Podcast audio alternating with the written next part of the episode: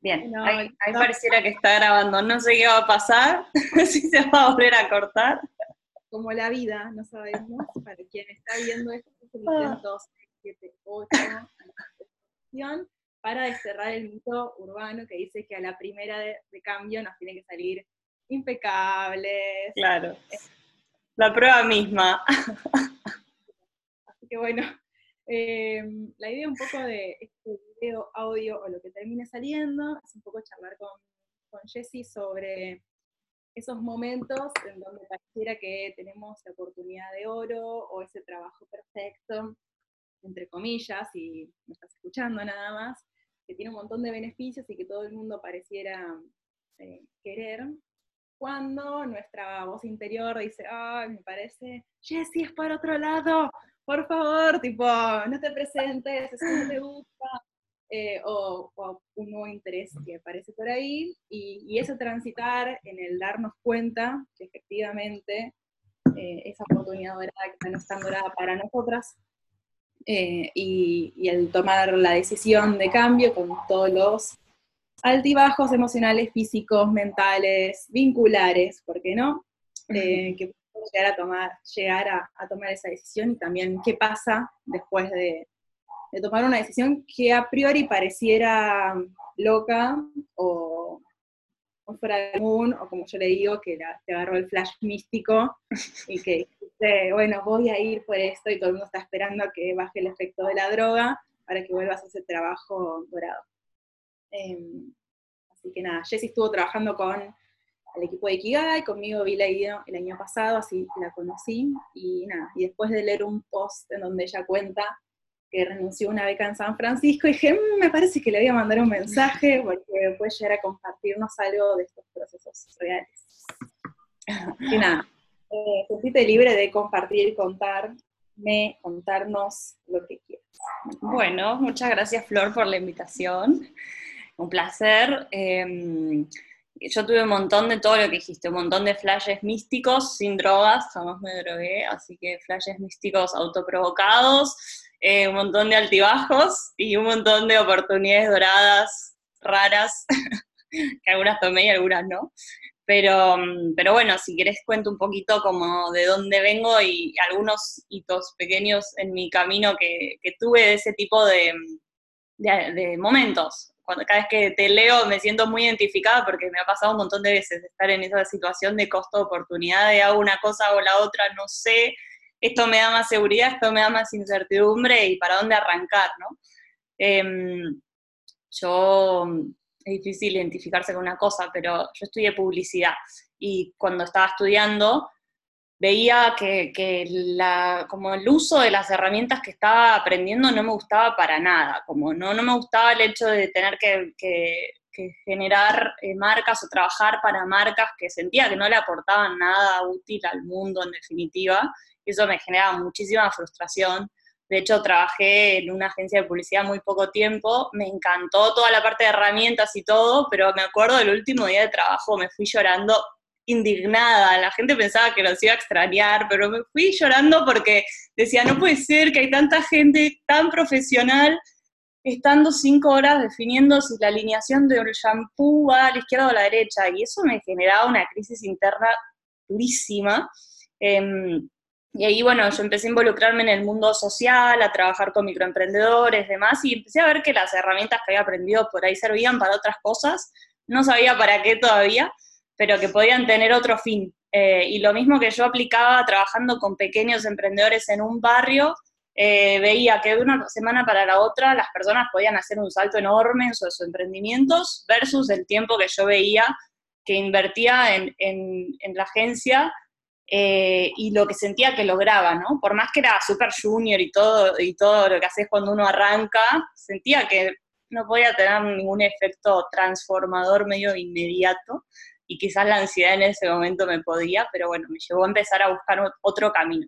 Em, y ahí fue que me empecé a encontrar con el concepto de empresa social me, pareció impresionante pensar que, las empresas podían tener un fin social. Las empresas sociales son modelos que, mezclan, es como si fuera un híbrido entre una ONG y una empresa, en donde buscabas resolver una problemática social, pero en vez de pedir subsidios o donaciones, vendés productos o servicios. Esa es la gran diferencia, por así decirlo. Y empecé a, aprender todo lo que podía desde todos los medios que tenía eh, sobre el tema. Me fascinó, me encantó y me voló la cabeza y dije, tengo que ir a aprender esto a, donde haya este conocimiento, como siempre esa necesidad de, saber, ¿no? Eh, de ahí, bueno, me fui a India, estuve en Bangladesh, que Bangladesh era como la cuna en ese momento de muchos de esos conceptos, eh, y fue, para mí era como conocer a Mick Jagger más o menos, ir a Bangladesh era como, ah, el sueño imposible, impresionante, no sé qué, mi héroe, eh, y cuando llegué ahí me encontré con un montón de cosas que estaban muy mal bajo mi criterio. Eh, fue una de las peores frustraciones de mi vida. Eh, la pasé mal, mal, mal. Además, un país muy duro en sí para, para, vivir, como muy, muy violento, un montón de cosas que veía que no, que no funcionaban y no salían ni loco con las expectativas que tenía. como ese fue uno de los cachetazos más fuertes que tuve quizás de ir con toda la expectativa del mundo, de voy a ir a la cuna, voy a aprender todo, voy a saber todo, tenía literal una lista de cosas para ir a aprender eh, y la lista la terminé guardando en, un cuadernito porque no, no, veía como la predisposición a compartir, ¿no? Y ese quizás fue uno de los primeros saltos al vacío más grandes que tuve en mi vida. Como que estaba ahí en Bangladesh llorando en la habitación del hotel sola diciendo, ¿para qué vine hasta acá? No tendría que haber conocido todo esto, ahora qué hago, no sé qué, lo único que tenía era un pasaje de vuelta desde India, que por suerte ya había vivido un año en India y entonces sabía cómo manejarme. Y dije, bueno, vuelvo a India, por lo menos terreno conocido, veo qué hago, quiero aprender este tema igual. Y cuando llegué a India, fue como de nuevo se empezó a, a, iluminar el camino. Había un camino por lo menos posible, ¿no? De Bangladesh, que era como todo, todo traba, todo traba, todo traba, me fui a India y empecé a averiguar, como quería conocer del tema, empecé a averiguar en dónde, se, en dónde había gente que trabajara en empresas sociales. Eh, y ahí conocí a la red de comercio justo de India, que es una red de unas 200, no más, aún ahora organizaciones que están certificadas en comercio justo. Y yo les dije, mira, quiero aprender en profundidad sobre las empresas sociales, quiero saber todo cómo miden el impacto, qué tipo de impacto generan, cómo venden, cómo son sus marcas, todo, todo, todo, todo. Y ahí me abrieron las puertas como nadie. O sea, me dijeron, bueno, toma toda la información que querés, está toda en estas carpetas. Agarremos, dijimos, bueno, organicemos una investigación en conjunto, cómo la certificación de comercio justo le aporta valor a las empresas sociales, arma vos todo lo que quieras investigar, nosotros te cubrimos todos los costos de la investigación y decinos a qué organizaciones querés viajar a visitar, que nosotros te lo cubrimos.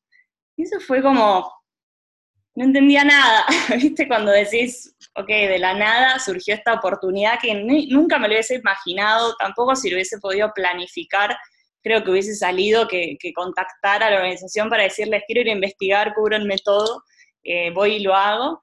Eh, y ahí fue como uno de los grandes llamados a atención de, bueno, bajemos las expectativas de las cosas eh, y confiemos en, lo que estás buscando, en definitiva, ¿no? Como enfocarse más en, como en ese propósito o en la meta por la que fuiste y no tanto en el cómo, porque creo que eso es lo que se va acomodando si uno deja las riendas lo suficientemente sueltas para que los caballos se muevan, ¿no? En distintos caminos. Em, y ahí fue como uno de esos momentos en que, en que entendí todo, ¿no? Como que pasaron muchas cosas, ese año fue súper intenso, empecé, empecé a desarrollar algunas cosas de las que hoy hago, tuve la oportunidad de ir a, hacer talleres con, artesanos de una aldea rural, que era como mi sueño, porque me encanta trabajar en el campo, en donde lo que hacíamos era eh, talleres en donde acompañábamos a los emprendedores de tribus, eran en medio de una tribu en la bahía de Bengal, a que pudieran como contarnos conceptualmente qué representaban las marcas que ellos tenían, como ellos como grupos de productores, eh, qué querían representar con todo su arte y con todos los productos que hacían, ¿no? Y ese taller fue un flash también porque fue ahí uno de esos delirios místicos, porque estábamos en medio de una aldea con un montón de artesanos rurales compartiendo cosas re lindas, tratando de, de mm, como sistematizar un montón de las herramientas con las que yo había trabajado Y todo lo que hacíamos con esos artesanos en la aldea, lo subíamos a un grupo en Facebook que yo había armado hace unos meses, en donde hacíamos cosas de voluntariado, que se llamaba Marcas que Marcas en ese momento, eh, y había diseñadores de Argentina que durante nuestra noche, pues en ocho horas y media de diferencia, eh, creaban logos, materiales de comunicación, diseños, cosas que después al otro día yo les mostraba a los artesanos, les daban feedback y en base a eso eh, los, los, terminaban usando, ¿no? Eh, y eso les quedó a ellos como capacidad instalada para ver cómo transmitir las cosas y de qué manera poder vender mejor sus productos. y era muy loco porque fue como decir, ok, las herramientas que, yo usaba acá en asentamientos en Argentina, estar usando lo mismo en una aldea rural de India que no tenía ni idea ni cómo llegué, eh, y decir, funciona, funciona igual, ¿no? Y esto quizás puede convertirse en algo más, no es un delirio de un voluntariado de gente que hace cosas de vez en cuando, sino que tiene potencial. Eh, la gente, como a través de las herramientas, había algunos que han creado poemas, decían cómo querían transmitirle a la gente de la ciudad lo que era vivir en la aldea, eh, lo que es poder como levantarse con la lluvia del monzón, cosas como muy eh, a través de herramientas que, que, nosotros usábamos acá como pensando que no era nada wow. y eso también fue como otra de esas instancias donde decís, bueno, lo mismo que uno aplica todos los días en algo que está en modo automático lo sacas de contexto y lo pones en otro lugar y puede dar resultados impresionantes, que uno ni se imagina si no lo prueba, ¿no? Em, y de ahí, ahí empezó el tema de San Francisco, porque yo cuando terminé ese año en India, em, me volví a Argentina unos meses y como que no quería volver a Argentina, la realidad también venía un, un poco por ahí, como no quería como no me gusta vivir en Buenos Aires y no me veía en otra ciudad tampoco y demás, como que me empecé a buscar esta excusa de, bueno, voy a estudiar algo a algún otro lado. Empecé a buscar sobre empresas sociales, en ese momento encontré eh, una universidad en San Francisco, que se llama, bueno, no importa cómo se llamaba, que tenía una maestría en empresas sociales, em, y me empezó como, me empecé a imaginar en San Francisco y dije, bueno, podría ser, ¿por qué no? y tenían también como un premio que era de, empresas sociales y había estudiantes internacionales de todo el mundo y yo ya me imaginaba ahí compañeros indios haciendo cosas en India, no sé, ahí tuve otro de esos delirios místicos en San Francisco, sin drogas, porque San Francisco también. Eh, y ahí apliqué a la beca así como con esa imagen mental que me había hecho. Em, me la dieron bastante rápido, por suerte, y fue como, bueno, listo, ya está. Sé que vuelvo a Buenos Aires, pero por un par de meses, y en septiembre voy a estar en San Francisco, y chao. Como que así la zafo, digamos. Y cuando llegué acá, me pasó que mm, algunos de, las personas que, habían estado participando en este grupo de voluntarios y demás, eh, me empezaron a escribir. Una amiga que ahora es muy amiga me escribió en su momento para ver si podíamos hacer eh, talleres en, la Villa 31 con un grupo de emprendedoras y demás. Y yo dije, bueno, total tengo tres, cuatro meses hasta irme, sí, organizo, no pasa nada. Eh, y nos pusimos a organizar. Y estuvo genial, salió buenísimo. Nos empezamos a contactar con organizaciones que trabajan con profesionales del mundo de la publicidad. De la nada también hicimos un taller que, que lo hicimos en las oficinas de Google.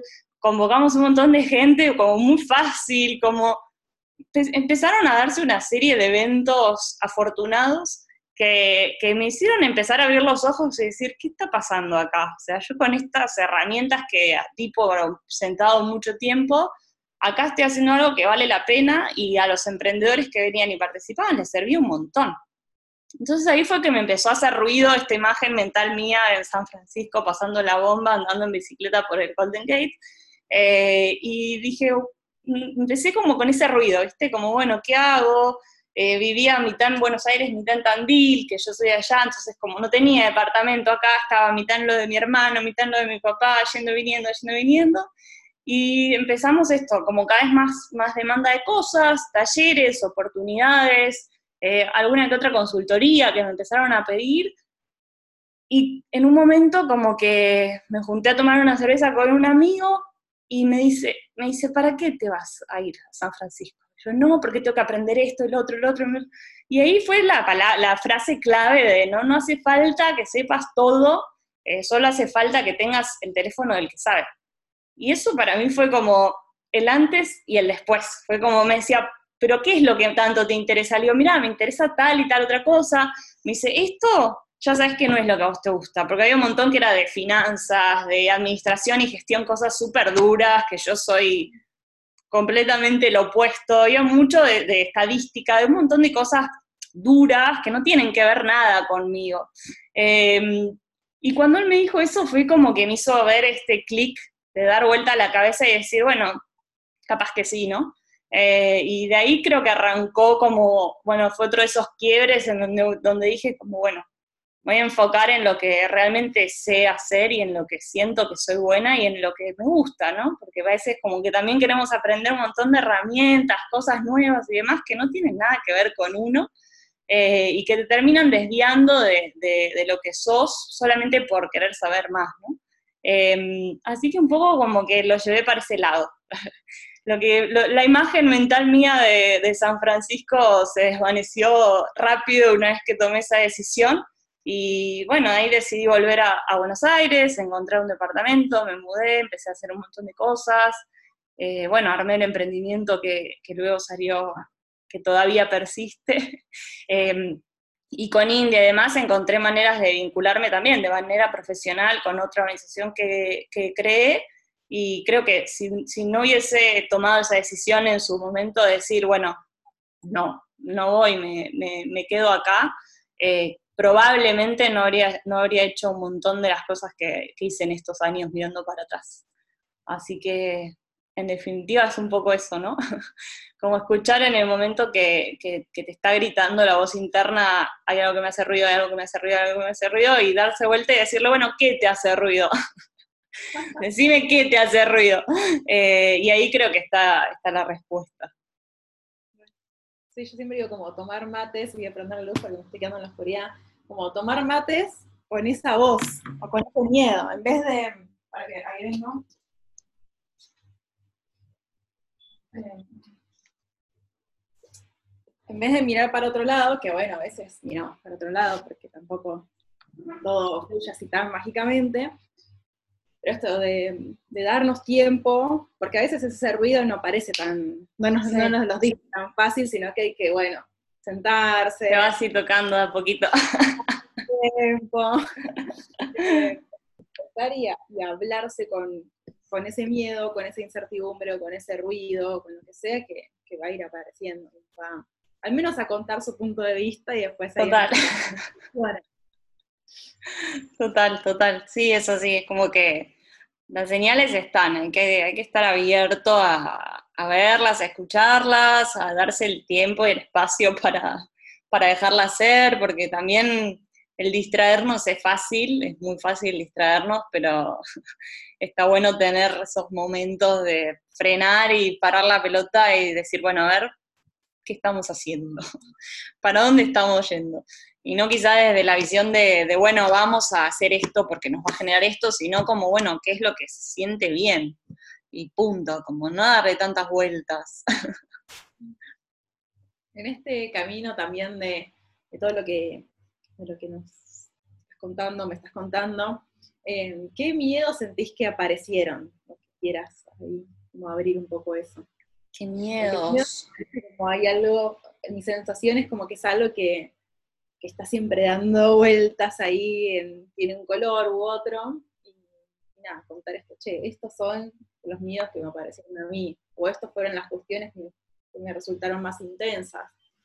Bien, yo creo que el mayor miedo que, que ya nos estamos haciendo amigos, como para no, para, para, bajarle un poco en la carga negativa, es ese miedo a la incertidumbre constante, ¿no? Como bueno, cada año que arranco, por lo menos en mi caso, que hago como muchas cosas, yo soy medio malabarista, como que hago varias cosas que todas las disfruto un montón, pero están ahí, girando todas, no es que tengo algo fijo que sé que todos los meses voy a eh, cobrar X sueldo y con eso voy a hacer esto, esto y esto, como mi vida es muy cíclica, como que yo ya medio estoy en ese camino de aprender que lo mío es cíclico 100%, tipo hay meses que son súper buenos y hay meses que son súper secos, y eso quizás es uno de los miedos más grandes, ¿no? Cuando uno decide esto, mudarse, eh, tener como, bueno, una vida fija, no nómada y demás, aparecen un montón de responsabilidades y obligaciones que, hay que cumplir, eh, y ese miedo de no saber, bueno, ¿y cómo voy a hacer el mes que viene? Como, bueno, ¿y cómo voy a hacer en tres meses? Bueno, ¿y cómo voy a hacer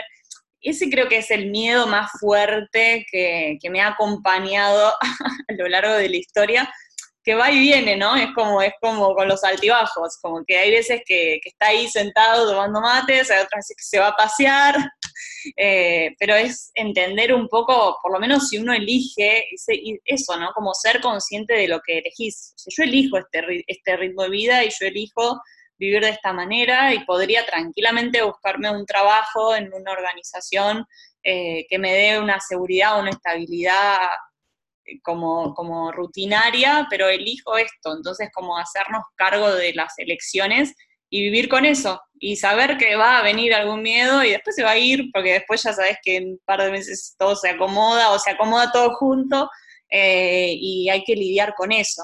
Eso quizás es como esos miedos más, más fuertes. Y después como, como el miedo de, como esa inseguridad a veces que nos agarra de, uy, no sé si sé tanto, o no sé si yo estoy en posición de, decir o hacer esto, o no sé si, si vale tanto lo que, lo que estoy haciendo y demás, y por ahí como que es la mirada del otro la que a veces lo valida, ¿no? Como que uno cuando habla de lo que le gusta y demás, lo habla con pasión y todo, y contagia, y, se nota que sabes un montón porque estudiaste un montón, porque estuviste en un montón de lugares, porque hiciste un montón de cosas que, hacen que sepas, ¿no? Que, tengas un montón de herramientas, conocimientos, cosas que las damos súper por sentado. Y, y quizás como, sobre todo en estos últimos dos años, capaz, ¿no? Aprender a lidiar con ese miedo de inseguridad, de no, bueno, capaz que no sé si estoy en posición y, si les digo algo y está mal eh, o, no está, eh, o no está completamente alineado a lo que otro piensa y demás, bueno, seguiré aprendiendo, ¿no? Como nadie es perfecto y está bueno como compartir lo que uno sabe lo que uno es, porque nunca sabes quién está del otro lado. Eh, siempre hay alguien que puede aprender de, de otra experiencia, todo el tiempo estamos aprendiendo todos y quizás ese miedo a, no, bueno, pero yo no llegué a esta cosa y yo no hice esto y yo no tengo un máster en tal cosa, ¿por qué voy a hablar de esto? Bueno, como ese, ese, miedo a, la inseguridad del conocimiento y las cosas que, también aprendemos todos distintos. No sé, como que hay gente que es más teórica y aprende más leyendo, estudiando, y hay gente que es más eh, eh, empírica. No sé, yo aprendo estando en el lugar. Entonces, como validar eso me parece que está bueno para disipar un poco esos miedos a tengo que aprender de la manera en que todos aprenden y por eso voy a saber. Y no, antes, si vos vas, bueno, en India la gente aprendía mucho intuitivamente y después se validó con, un montón de teorías y un montón de físicos, matemáticos y demás, pero te muestran que hace 7.000 años desarrollaron teorías que hoy siguen vigentes y, lo aprendieron intuitivamente, no tenían de dónde ir a aprender, ¿no? Como, eso me parece que es otro... Hace 7.000 años. Sí, total. Bueno, hay un templo que te morís de risa porque es como que te muestran que en India inventaron todo. todas las teorías más o menos dicen que las inventaron ellos hace miles de años. Pero, pero bueno, es un poco eso también, como confiar en lo que uno sabe, ¿no? Sí, y en la, y en la forma que le funciona a cada uno. Total.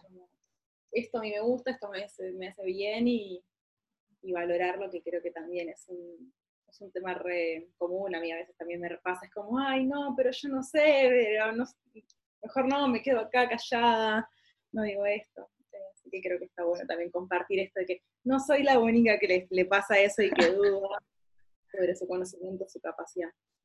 Eh, Total.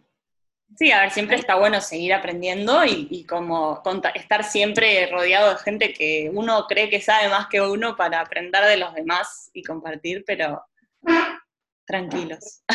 A mí me gusta esto de decir, bueno, que si hay alguien que sabe más que yo, che, está buenísimo, porque esto me está diciendo que todavía puedo aprender más. Total.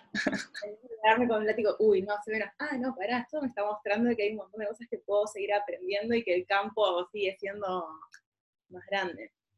Eh, Total. También no se dice.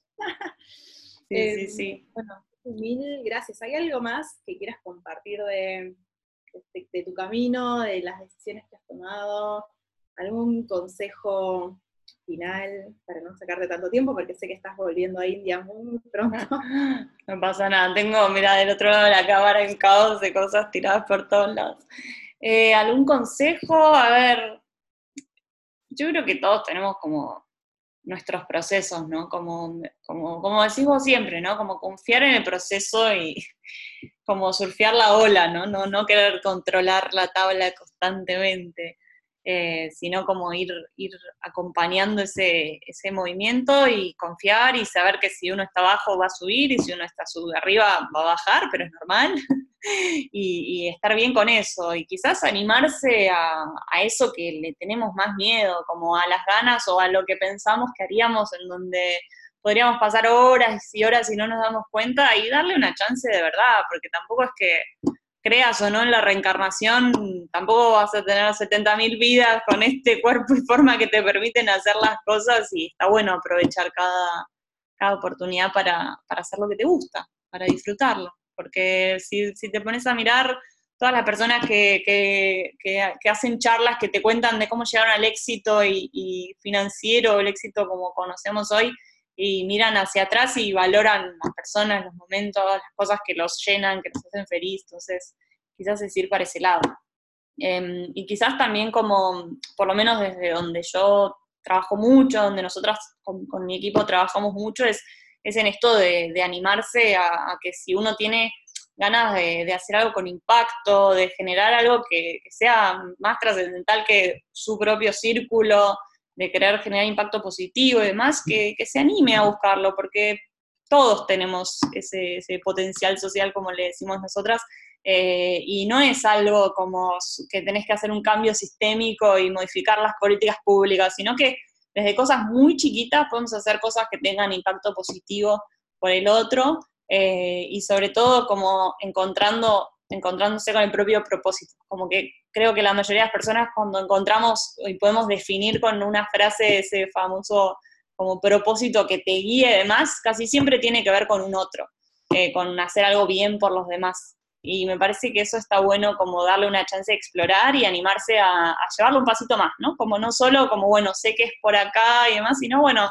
ponerlo en acción, ponerse a trabajar para eso, ponerse a, generar acciones que lo materialicen y lo concreten. Y creo que eso sería todo. ponerse a trabajar. Muy pala, como ya digo. Total. Así es. Bueno, gracias, Flor. Un placer enorme. Muchas gracias. Y bueno, seguimos en contacto. Algo, sí, sí, sí. Algo haremos este año, uniendo todas las cosas que estamos haciendo. Bueno, buen viaje. Gracias. en algún lugar. Nos veremos. Gracias, Flor. Te mando un beso grande y bueno, saludos a la comunidad buscadora de X. Serán dados por aún por acá, por allá. Buenísimo, besitos. Chao, chao.